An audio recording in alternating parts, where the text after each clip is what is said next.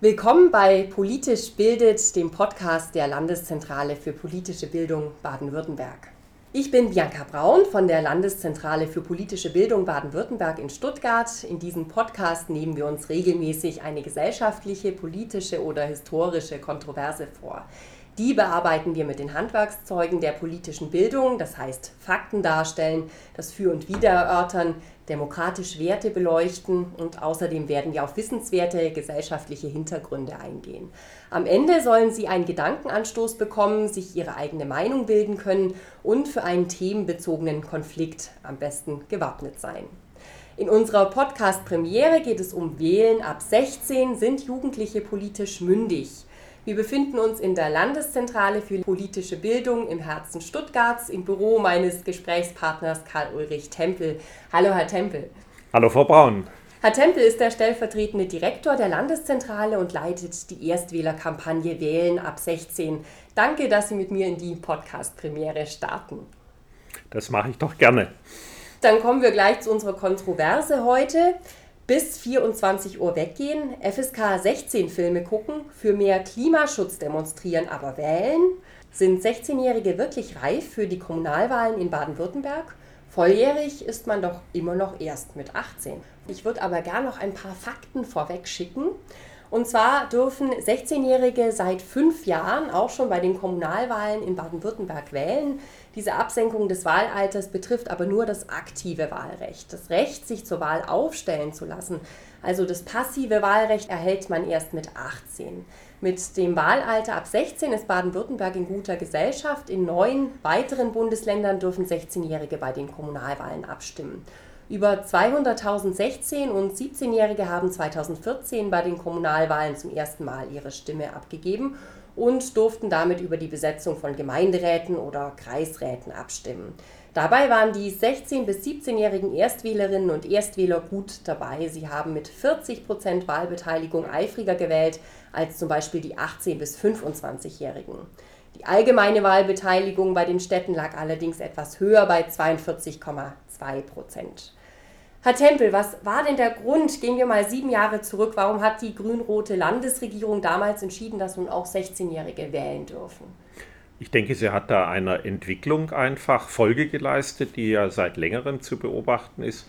Junge Menschen engagierten sich natürlich auch, vielleicht nicht immer in den traditionellen Formen, aber sie engagieren sich auch politisch. Und ich denke, Sie wollte auch ein bisschen ein Gegengewicht zu der demografischen Entwicklung unserer Gesellschaft setzen.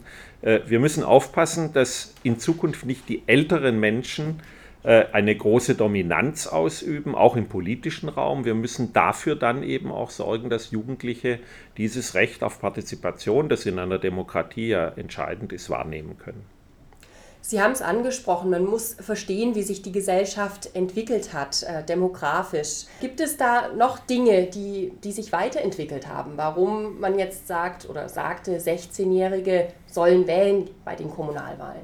Junge Menschen sind natürlich auch in anderen Bereichen mittlerweile äh, engagiert. Äh, wir haben in Baden-Württemberg zum Beispiel die Möglichkeit der kommunalen Jugendbeteiligung geschaffen.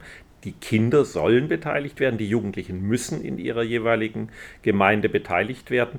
Und wer sich in den Alltagsfragen einer Kommune beteiligt, der müsste eigentlich auch bei den Wahlen eine Möglichkeit haben, mitzumischen. Also Kinder und Jugendliche sind auch so politisch wie noch nie. Das sieht man aktuell an den Fridays for Future Demonstrationen haben wir auch schon hier beobachtet in Stuttgart aus dem fünften Obergeschoss bei uns vom Balkon aus hinunter in die, in die Stadtmitte die Demonstrationen. Es gibt aber auch Studien, die das belegen. Also der große Report des Kinderhilfswerks zum Beispiel hat vor knapp zwei Jahren das deutlich gemacht. Die Gründe liegen auf der Hand. Über Smartphones und Social Media bekommen Schülerinnen und Schüler viel mehr als früher vom Weltgeschehen mit. Gleichzeitig wachsen die Bildungsangebote. Ja, und äh, dem muss dann auch die Politik oder muss der Gesetzgeber natürlich Rechnung tragen. Insofern finde ich das konsequent, dass das ausgebaut wurde. Äh, mit der Veränderung vor fünf Jahren sind ja diese Jugendlichen auch Bürgerinnen und Bürger ihrer Gemeinde geworden. Und das ist eine Anerkennung dieses äh, Engagements von Jugendlichen. Und äh, ich finde, das ist dann eine Entwicklung, die hier insgesamt begonnen hat, die wahrscheinlich auch noch für andere Wahlen dann irgendwann einmal Bedeutung bekommen wird. Wir haben ja heute noch immer eine, eine Altersgrenze von 18 Jahren bei den Landtagswahlen, äh, auch bei den Europawahlen und natürlich bei der Bundestagswahl. Aber diese Diskussion findet ja im Augenblick auch statt, ob da nicht auch eine Veränderung notwendig ist. Sie haben gleich einen Kritikpunkt angesprochen. Warum dürfen jetzt Jugendliche bei den Kommunalwahlen wählen, aber bei der Bundestagswahl nicht?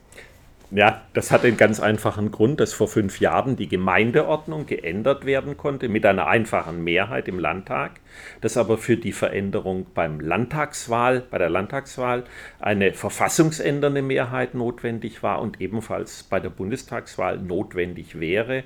Und deswegen konnte man das damals nicht mit der einfachen Mehrheit von Grün-Rot verändern. Deswegen haben wir noch diese alten Grenzwerte, aber vielleicht ändert sich das ja in den nächsten Jahren. Die Kommunalwahl heißt es, ist ja das Schwierigste, was das deutsche Wahlrecht zu bieten hat. Herr Tempel, Sie haben sicher auch einige Bücher in Ihrem Bücherregal, äh, wo es um das Kommunalwahlrecht geht. Sie sind da selber Experte. Sie haben schon vielen Leuten geholfen, wenn es zum Beispiel um die unechte Teilortswahl geht. Können Sie es kurz erklären? Ah, die unechte Teilortswahl ist ganz einfach zu erklären. Die resultiert aus der Gemeindereform. Damals sind viele Gemeinden zusammengelegt worden. Das war Anfang der 70er Jahre. Und weil die einzelnen Gemeinden natürlich darauf geachtet haben, dass sie in ihren Rechten nicht beschnitten werden, wenn sie jetzt zu einer größeren Gemeinde zusammengelegt werden, haben sie sich ausbedungen, dass in der Gemeindesatzung für sie eine bestimmte Zahl von Sitzen im Gemeinderat reserviert bleibt. Und das führt dann zur unechten Teilortswahl. Alle Bürgerinnen und Bürger können zwar alle Gemeinderätinnen und Gemeinderäte wählen, aber sie müssen zu einer bestimmten Zahl eben aus diesem Teilort dann kommen. Schaffen es denn Jugendliche, also gerade 16-, 17-Jährige, sowas zu googeln und auch zu verstehen, wenn sie ihnen jetzt nicht gerade antworten können? Ich denke, mindestens so gut wie die Erwachsenen. Viele tun sich da schwer, aber wenn man es ihnen erklärt, warum das gekommen ist, ob das noch zeitgemäß ist, ist eine ganz andere Frage, aber wenn man ihnen das erklärt, dann kann man das ganz gut verstehen, denke ich. Und Jugendliche unterscheiden sich da in nichts von Erwachsenen. Es gibt auch solche und solche Erwachsene, wie es Jugendliche gibt, die verstehen wollen, interessiert sind. Das macht wenig Unterschied wahrscheinlich, oder? Ja, das ist richtig. Wobei wir insgesamt eigentlich gar nicht so viele haben, die das nicht verstehen, weil wenn wir uns die komplett ungültigen Stimmzettel angucken, dann sind das nicht so viele. Viele Menschen tun sich schwer, nachher damit richtig zusammenzuzählen, habe ich den Eindruck, weil viele Stimmen verloren gehen. Aber bei dem grundsätzlichen Verfahren, kumulierten und panaschierten, was in Baden-Württemberg äh, möglich ist, das können nachher am Wahltag doch die meisten. Sie haben jetzt schon Erfahrung gesammelt bei der Erstwählerkampagne, die wir dieses Jahr das zweite Mal schon machen. Das letzte Mal war 2014. Sie begleiten das, haben da viel erlebt, haben sich auch ihre Erfahrungen gemacht mit Jugendlichen. Können Sie vielleicht erst noch mal was zur Erstwählerkampagne sagen? Ja, wir wollen natürlich mit der Kampagne Jugendliche dazu motivieren, dass sie auch wirklich ihr Wahlrecht wahrnehmen. Das ist das eine. Die Kampagne beschränkt sich aber natürlich nicht nur auf die Wahl, sondern wir wollen auch die Jugendlichen dazu motivieren, dass sie hinterher ihre Beteiligungsrechte in der Kommune wahrnehmen. Und die gehen ja weit über die einmalige Wahl hinaus. Das ist gewissermaßen das, was wir in Richtung Jugendliche machen.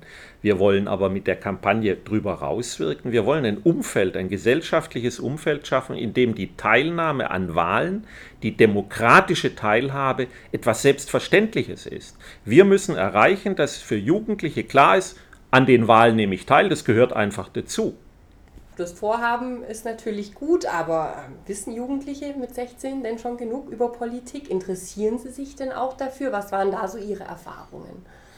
Ja, sehr unterschiedlich. Also sie könnten genug wissen, weil in der Schule das tatsächlich in diesem Zeitraum auch behandelt wird.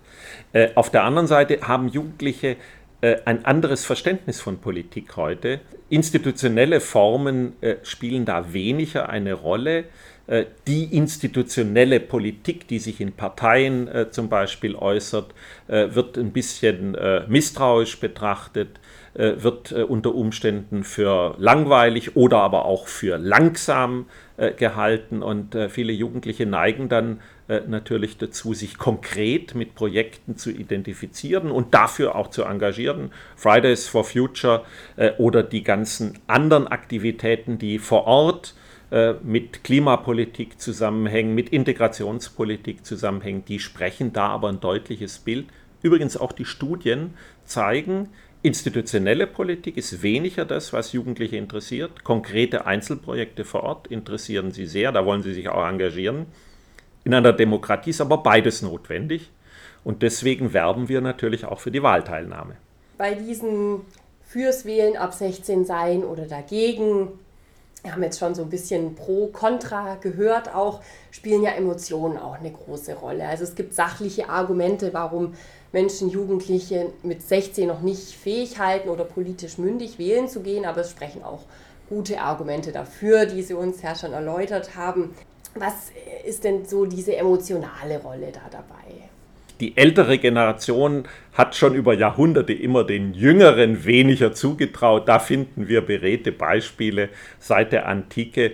Aber ich denke, die meisten Menschen teilen auch die Auffassung, dass junge Menschen heute, weil sie auch mehr Verantwortung übernehmen müssen in unserer Gesellschaft, dass junge Menschen dann auch das Recht haben müssen, mitzubestimmen. Und ich denke, das ist eine gute, vernünftige Einstellung dann heißt es ja auch oft, Jugendliche seien leicht zu beeinflussen, zum Beispiel wen sie wählen. Also bei ihrer Wahlentscheidung kann das auch Gefahren bergen?